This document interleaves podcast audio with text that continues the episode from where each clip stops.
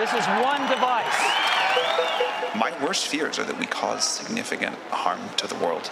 Three, two, one. Bonjour, c'est Frédéric Fillou, bienvenue dans Contrôle F, le podcast de l'Express qui explore le monde de la tech et son impact sur nos sociétés. La principale menace sur le développement des intelligences artificielles comme ChatGPT est incontestablement la question des droits d'auteur et la protection des œuvres, ce qu'on appelle le copyright. L'année prochaine va voir aux États-Unis une avalanche de procès où l'unité de compte sera la centaine de millions de dollars, voire le milliard, dès lors que l'action sera collective. Une noria de cabinets d'avocats à New York et à Washington sont dans les starting blocks pour que les grands médias d'information, mais aussi les éditeurs de livres, les producteurs de musique, les groupes audiovisuels, les studios de Hollywood obtiennent leur dû auprès des grands opérateurs d'IA, que ce soit les GAFAM ou d'autres.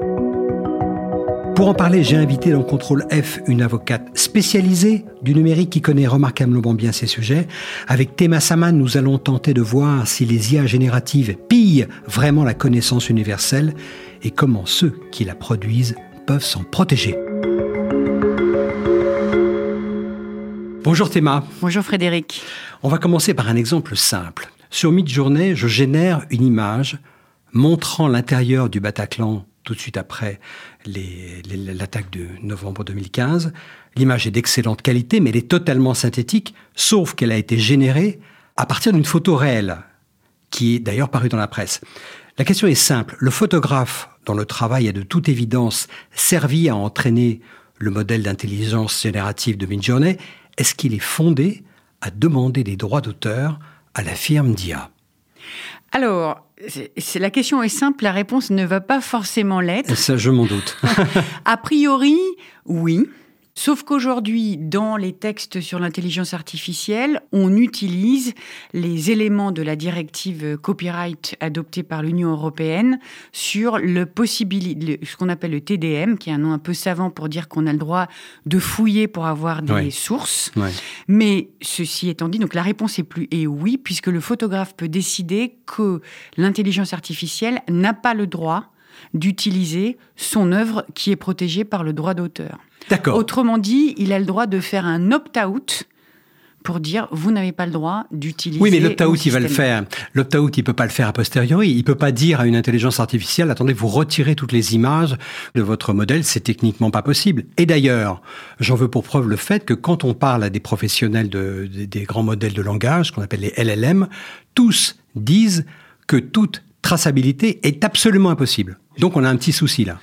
On a un souci. Alors ceci dit, euh, euh, dans, mon métier et dans le tien, ce que te dit quelqu'un sur ce qui n'est pas possible n'est pas forcément vrai. Oui, et puis ça peut varier, et ça va varier en l'occurrence. Et puis quand on leur, euh, quand ils n'ont pas le choix, c'est, on peut trouver des solutions. Ils vont trouver des solutions. Je, je ne garde, il faut respecter ce qu'ils disent. La technologie est compliquée, l'intelligence artificielle apporte suffisamment d'éléments, et d'ailleurs plutôt que de regarder tout ce qui ne va pas avec l'intelligence artificielle, il faut toujours commencer par dire tout ce qu'elle peut apporter et la manière dont on peut s'en servir.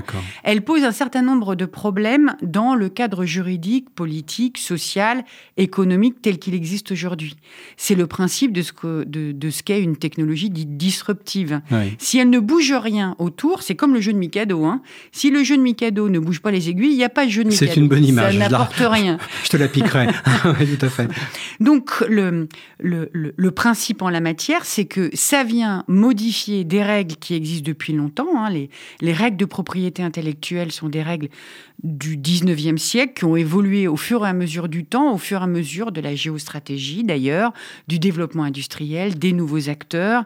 Quand on s'est rencontrés, on était au milieu de ça avec euh, l'émergence de l'Internet à la fin des années 90 et on voyait bien qu'on avait un certain nombre de problématiques qu'il fallait traiter de manière différente. Ça ne voulait pas dire que le comportement humain avait changé. Ça voulait simplement dire que les technologies apportaient une ampleur ou une capacité qui était différente. Aujourd'hui, l'intelligence artificielle, elle est basée sur quoi? Elle est basée sur des puissances de calcul et des algorithmes extrêmement intelligents qui vont pouvoir faire du prédictif, faire des éléments de langage, de texte, d'image, de, et de vidéos, etc. Oui, bien sûr.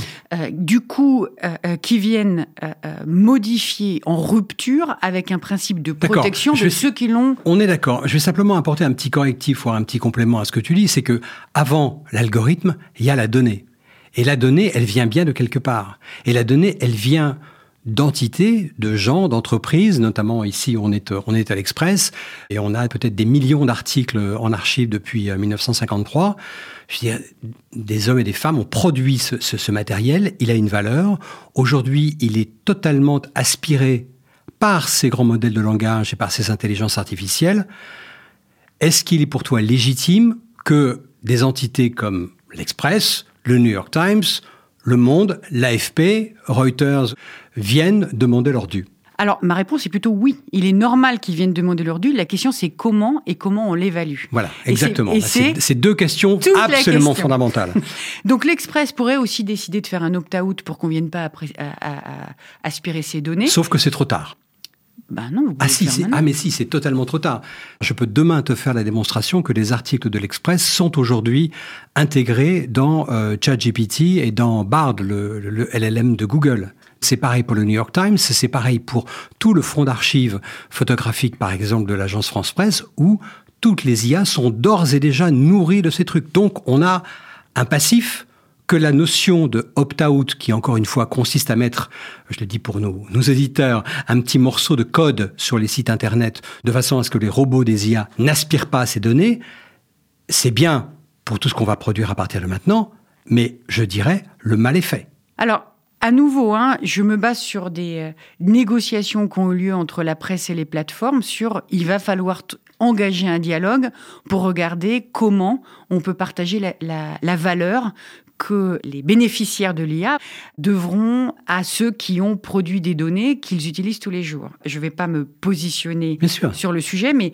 comme ça a été fait sur les utilisations des citations de presse ou des presses distribuées par les plateformes, c'est un sujet qui doit faire l'objet d'une négociation et toute la complexité du sujet est d'ailleurs que ces discussions ont lieu partout. Mais ce que je veux dire, c'est que chacun doit trouver avec son modèle et son système pour qu'on arrive à l'équilibre. Et si je peux me permettre de revenir un peu sur l'historique, puisqu'il faut toujours savoir d'où on vient pour comprendre où on est, la question du partage de la propriété intellectuelle et du droit d'auteur a toujours été un débat politique entre des États et entre des acteurs. Hein. Les, les premiers promoteurs de la propriété intellectuelle et du droit d'auteur ont été euh, les Européens. Hmm. qui sont venus se la faire contester par les Américains parce qu'ils n'en produisaient pas, ils ne produisaient pas de propriété intellectuelle, donc ils n'avaient pas du tout envie de la payer, ils venaient la bouffer euh, euh, euh, aux Européens. Puis c'est les Américains qui ont été les premiers défenseurs de leur propriété intellectuelle qu'ils ont commencé à produire parce qu'ils se les faisaient payer, piller, par les Asiatiques. Puis les Asiatiques, en tout cas une partie de l'Asie, notamment le Japon, a commencé à en produire beaucoup. Hein. On ne parle pas forcément de droit d'auteur, on peut parler aussi de brevets. Et ils ont commencé à dire, attendez, moi je vais rentrer dans l'OMPI pour qu'on me paye la valeur que j'ai produit.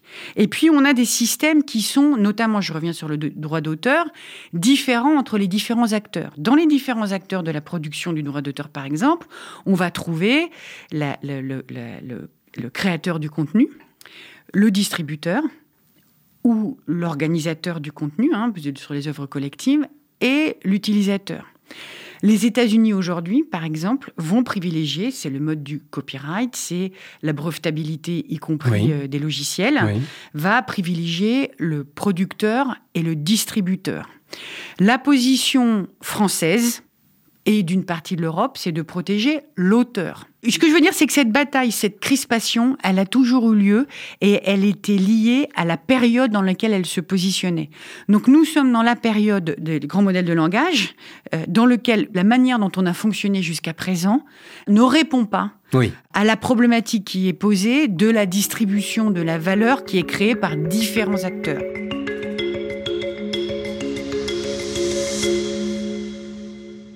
On va revenir à la question des médias au sens large du terme, euh, que ce soit les médias d'actualité ou l'entertainment.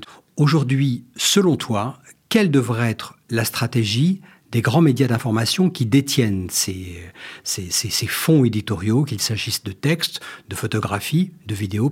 Est-ce qu'ils devraient s'en protéger pour une raison très simple. C'est que là encore, on va prendre un exemple d'actualité. Aujourd'hui, si je veux générer une image représentant une euh, petite vieille à Bakhmut dans les décombres de la ville aidée par un soldat ukrainien, je vais avoir une image incroyablement fidèle qui va ressembler à une photo qui va être quasi parfaite et quasi exploitable. On sait que cette photo, elle est issue des dizaines de photoreporters qui, au risque de leur vie d'ailleurs, prennent ces photos. Est-ce que l'agence France Presse, Associated Press, Reuters, Bloomberg devraient se protéger contre ça, sachant que si maintenant on se place du point de vue de l'utilisateur, le rédacteur qui va avoir illustré un article sur l'Ukraine, s'il a le choix entre une image gratuite de mid-journée et une image qui vaut 150 euros fournie par l'AFP, eh ben le choix va être vite fait. Donc, il y a quand même un méga préjudice pour le détenteur, le créateur de l'information originale. Comment on s'en sort? D'abord, la, première chose, le premier sujet, c'est il faut dire la vérité au lecteur. Il faut exiger que quand c'est un photomontage, une illustration, c'est comme une illustration, et donc du coup, il faut dire que ce n'est pas une photo réelle. D'accord, ce sera dans la loi, ça déjà. Ça sera, ça c'est la première chose. La deuxième chose, c'est si la problématique de la circulation des œuvres, c'est qu'on a le droit de s'en inspirer. Donc, est-ce que l'intelligence artificielle modifie ce droit de citation, ce droit d'aller s'inspirer, de, comprendre par une intelligence qui n'est pas une intelligence humaine, parce que ça coûte moins cher, mais que c'est quand même basé sur le travail des autres. À nouveau, c'est toute la problématique que pose le numérique. Ça ne change pas le comportement humain. Tu as simplement un comportement dont l'ampleur et les conséquences vont changer les éléments de la création de valeur. Donc, est-ce que il y a une obligation. Est-ce qu'on crée une obligation de citation de la référence? Est-ce que les références, du coup, doivent être rémunérées? Est-ce qu'on doit chercher d'autres modèles de rémunération? Ce sont des questions qui doivent, auxquelles je ne veux pas répondre. Je suis d'accord. mais Dommage. ne serait-ce que parce que je vais me fâcher avec euh, la terre entière. mais ce sont des questions qui sont posées et qu'il va falloir régler. Il faut que la société décide. D'accord. Ce sera, en ce sera en partie dans la loi. Dans quelle loi? Tu parles de la loi, mais de quelle loi? Alors, on va en parler la loi copyright, elle est, elle est passée et il n'y a pas de disposition euh, propriété intellectuelle dans l'AI Act. Hein, quand, on entend, euh, quand on entend Thierry Breton, il a l'intention de mettre ce genre de choses. Je me trompe? Bah, je... Moi, les dernières nouvelles que j'ai, c'est qu'ils veulent surtout pas réouvrir la directive copyright et que dans l'acte pour l'intelligence artificielle qui est en, train, en discussion au sein de l'Union européenne, il n'y a pas d'élément droit d'auteur, il n'y a pas d'élément propriété intellectuelle pour une raison politique qui est qu'ils essayent d'avoir un accord avant la fin de la mandature qui finit en avril 2024 euh, et que si on y met les questions de droit d'auteur, on en a pour des mois. Donc ça serait pas traité là-dedans. Donc donc on va avoir un système quand même assez bizarre où de, de l'autre côté de l'Atlantique aux États-Unis, on va avoir une flopée d'actions en justice menées par euh, des entités privées détentrices de tous ces fonds éditoriaux et supportées par des bataillons d'avocats qui vont attaquer les opérateurs d'intelligence artificielle. Et en Europe, on va être dans cette espèce de vide. Mais pas du tout. On peut très bien faire exactement comme les Américains. Et moi, je, ce que je c'est pas trop la culture, hein, quand même. Alors, ce que je dis aujourd'hui, c'est il y a un débat sur le droit d'auteur et la propriété intellectuelle en général par rapport à l'intelligence artificielle. Rien n'empêche d'aller demander à un juge de prendre une position avant ou, ou en dehors de la précision d'une loi. On a un corpus. Ouais que la jurisprudence s'adapte à une situation qui est nouvelle. Sur la question du, photographe qui n'a pas fait d'opt-out et, euh, et dont on voit que la photo s'est inspirée, est-ce que que le juge se positionne? Et là, ça demandera aux avocats beaucoup de créativité pour aller peut-être chercher en dehors du droit de la propriété intellectuelle, en dehors du droit d'auteur, des éléments, par exemple, de concurrence euh, parasitaire ou euh, Exactement. toute une série On est quand même un peu dans le parasitisme. Sur le, le juge le décidera. mais on peut Attends, Moi, je, je, moi, je suis pas juge, je suis pas avocat, mais je, par contre, je suis euh, et dans des vies passées, j'étais opérateur de médias. Donc je peux te dire qu'il y a un sacré parasitisme, puisqu'encore une fois, l'utilisateur final, c'est-à-dire l'éditeur, enfin le, producteur, le rédacteur de, sur un site internet par exemple, entre une image gratuite et une image euh, qui vaudra 200 200 dollars, eh ben il prendra fatalement l'image gratuite. Donc s'il n'y a pas un préjudice mesurable, multiple, voire très important. Mais alors, je ne suis pas juge, Ouais. Tu es une partie au procès. Ouais. tu considères que c'est de la concurrence euh, parasitaire. Parasitisme. On va là, on est hors dossier, donc ou d'autres éléments Mm, de droit qui permettent, euh, d'autres bases légales qui te permettent de dire il y a quand même un problème. Le juge le déterminera tant qu'il n'y a pas de loi qui viendront préciser. On peut faire exactement comme les Américains. Les Américains n'ont pas plus de bases légales que les Européens. Ils ont juste décidé d'aller à la cogne. Ils peuvent perdre. hein. Et, et- et d'ailleurs, si je peux me permettre, s'ils perdent, ils perdent gravement, parce que c'est fini. Ça prendra des années. C'est-à-dire qu'il y aura, celui il qui y aura perd, une hein. jurisprudence qui aura une espèce de, de- d'effet à long terme sur tout ça. Ma réflexion, je- si je devais faire un, un pari, euh, euh, et pour connaître quelques stratégies juridiques assez efficaces, je pense que personne n'a envie d'aller jusqu'au bout du procès. Parce que, quelles que soient les parties, celui qui perd, il perd complètement. Ah bah il y aura, euh, comme on dit dans ton métier, un, un settlement out of court, c'est-à-dire un, un accord entre les parties euh, en il dehors peut, du y avoir tribunal. un- il, il peut y avoir devant le tribunal ou en dehors du tribunal les négociations sur la partage de la valeur de- des, des- des différents acteurs. Tu as, deux choix. Soit tu es sûr de toi, tu vas jusqu'au bout du procès et tu dis je, je remporte la mise. Soit tu prends un risque que soit tu gagnes tout, soit tu perds tout. Et dans ces cas-là, les gens s'assiedent en face de la table, on dit maintenant comment on répartit la Mmh, valeur mmh, aujourd'hui mmh. sur tous ces éléments-là? Et en ce qui concerne l'Europe, je rappelle que il y a eu un certain nombre de de, de, euh, de procédures devant le Conseil de la concurrence, justement sur l'utilisation des contenus de la presse vis-à-vis Ouais. des grandes plateformes. Donc on a quand même une base on a quand même Bien une base sûr qu'on a une base légale. Bien sûr qu'on a une base légale. Donc, est-ce qu'on a besoin d'un texte pour changer les définitions du droit d'auteur hein, puisque on a un juge américain, on a euh, de la CJCE, donc la Cour de justice européenne, pardon, Ouais.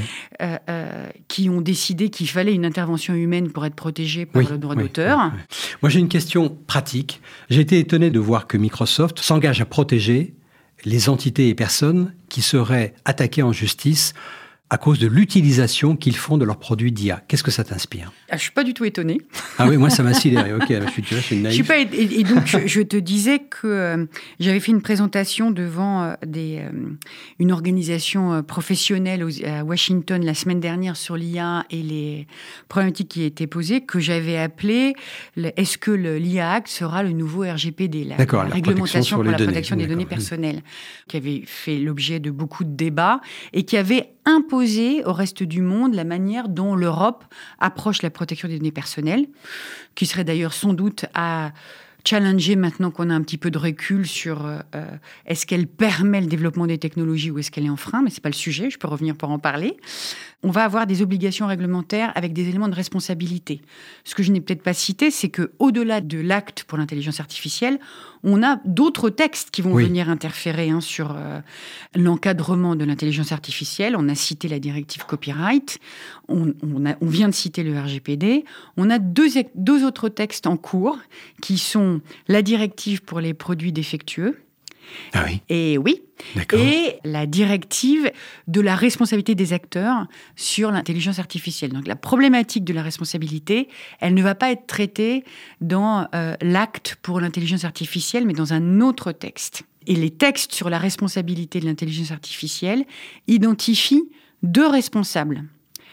Le programmateur, donc euh, ChatGPT, Microsoft, Oui. et l'utilisateur.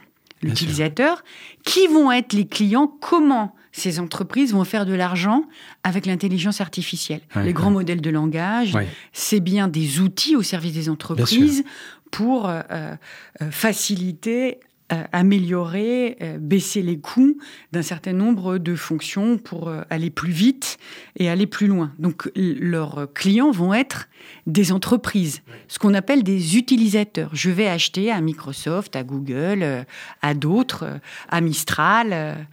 je vais acheter des systèmes qui vont m'aider dans mon business de finance, de je sais pas quoi.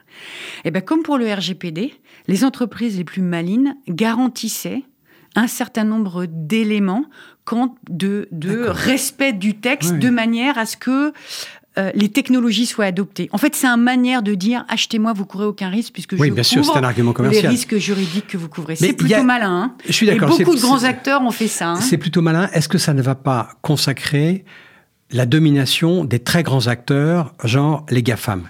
Si aujourd'hui j'achète un LLM, un modèle de langage, pour faire des fonctions précises chez un développeur à côté euh, qui a trois petits génies euh, des data science, que j'ai un problème légal, lui me garantit rien. Alors que si je l'achète chez Microsoft, j'ai une garantie. Question, mon intérêt va être de facto d'aller chez Microsoft, dont la domination sur ce business va se trouver renforcée. Les entreprises se battent avec les armes qu'elles ont. Et donc, euh, oui, regarde là, à nouveau, je vais faire une digression et une analogie, mais Ouais. dans la loi qui arrive au Parlement français, là, qui arrive à l'Assemblée nationale, la loi SREN, la loi pour la sécurité de l'économie numérique, Ouais. tu as des dispositions sur le cloud qui limitent la capacité des entreprises de pouvoir financer l'achat de leurs euh, outils par leurs euh, utilisateurs, par leurs clients. Justement, pour éviter une logique de domination, tu m'achètes, en fait, je te, je te prête les fonds pour pouvoir m'acheter. Ce qui est une pratique, je vois que c'est comme, t'es comme la poule qui a trouvé la clé là. Donc tu vois, oui, tu as une puissance de C'est pas ça, que- c'est que je suis pas d'accord avec toi. Enfin, je veux dire, tu réponds pas à la question. Je te réponds à la question que c'était une pratique qui vient de ta puissance pour faire une offre à tes clients qui sont plus intéressantes que par des entreprises plus petites. Donc, Donc, tu, consacres, font. tu consacres le fait que ça renforce les gros. Que, où tu as une disposition aujourd'hui légale française qui limite ta capacité de faire ça. Qui limite ta capacité à prêter l'argent, tu vois. Donc tu peux avoir d'autres outils. D'abord, les gros, il faut quand même reconnaître que les gros, ils sont quand même très en avance d'un point de vue technologique. Ça, ils hein. sont très forts. Ouais. Et puis, tu, tu- ce que- et ce que je veux te dire, c'est que tu as d'autres outils. Tu vois, par exemple, aujourd'hui, sur les, toujours sur les acteurs du cloud, tu l'as peut-être pas vu, mais pour, euh, euh, tu as une, un- un- une obligation de cloud de sécurité, Ouais, hein, pour ouais. des raisons de souveraineté, qui oblige des grands acteurs non français à avoir des joint ventures avec des acteurs euh, français. Donc, ce que je veux dire, c'est que Ouais. Tu peux avoir après tu as un troisième outil qui s'appelle le droit de la concurrence et qui s'appelle l'abus de position dominante. Donc que tous Ok. ces grands acteurs D'accord, il y a quand même un arsenal. Là aussi, il y a un arsenal euh, juridique qui, qui ne demande qu'à être utilisé pour. euh, Il faudra réfléchir. Mais si tu discutes avec des boîtes françaises, on voit que, d'ailleurs c'est plutôt encourageant, on a un certain nombre de pépites qui sont soit en utilisateur, soit en programmateur qui arrivent, et c'est moi j'ai toujours pensé depuis que je fais du numérique que les Français, comme on est en retard et qu'on n'a pas la les mêmes sommes en, en recherche et développement, il faut utiliser ce que les autres ont fait bien, pour lequel ils ont payé. Oui. Et c'est ce qu'on voit arriver en intelligence artificielle, où on a un certain nombre d'utilisateurs qui savent utiliser les technologies des autres ou qui savent euh, euh, être dans des secteurs plus spécifiques Mmh, sur lesquels mmh, ils ont des tout à développements fait, plus spécifiques parce qu'ils peuvent pas concurrencer les gros. Donc voilà, ça. Il faut arriver. Alors si je peux me permettre, ce que je n'aime pas, c'est le côté les autres sont méchants, ah là là, et on n'y arrive pas parce que les autres ils sont plus gros, plus machin, etc. Mais ce que je veux dire, c'est il y a des outils pour pouvoir trouver sa part du gâteau. Oui. Au lieu de se plaindre, utilisons les atouts et les outils Ouais. que l'on a Ouais. et n'essayons pas de jouer sa part de marché en faisant pleurer euh, euh, Margot, gouvernement français, dans la chaumière, mais plutôt en ayant des Ouais. technologies qui sont tellement performantes Oui. qu'on a envie de les acheter. Pour ça, ça ne peut pas être one stack all en fait. En réalité, c'est toujours des partenariats. Oui. Tout le monde est dépendant. Mmh. Le- il, faut une choisir très forte ta, inter- interdépendance. il faut choisir ta dépendance, trouver les bons part- partenariats, se débrouiller pour que ma dépendance soit limitée par ma capacité à mettre pression sur mon partenaire parce que je peux aller en chercher un autre. C'est tout un jeu que les acteurs économiques du monde réel du XXe siècle connaissent très très bien. Hum, Il faut les utiliser pour le numérique et arrêter de chouiner. Ok, donc on va arrêter de chouiner. Une question pratique dans ton cabinet. Quelle est aujourd'hui la proportion d'avocats ou de puissance intellectuelle de, de, de, te- de ton équipe qui est assignée sur des questions d'intelligence artificielle? Alors, ça doit être aujourd'hui autour de 60%, C'est énorme. mais pour une raison très simple, Oui. c'est qu'on a des clients pure player numériques Oui. et ils viennent tous sur l'IA depuis un an, 18 mois. Nos clients qui sont dans d'autres secteurs s'intéressent aussi à Bien l'IA. Depuis le printemps, on a beaucoup de nouveaux clients qui sont pour certaines d'entre elles d'ailleurs des jolies pépites euh, Oui.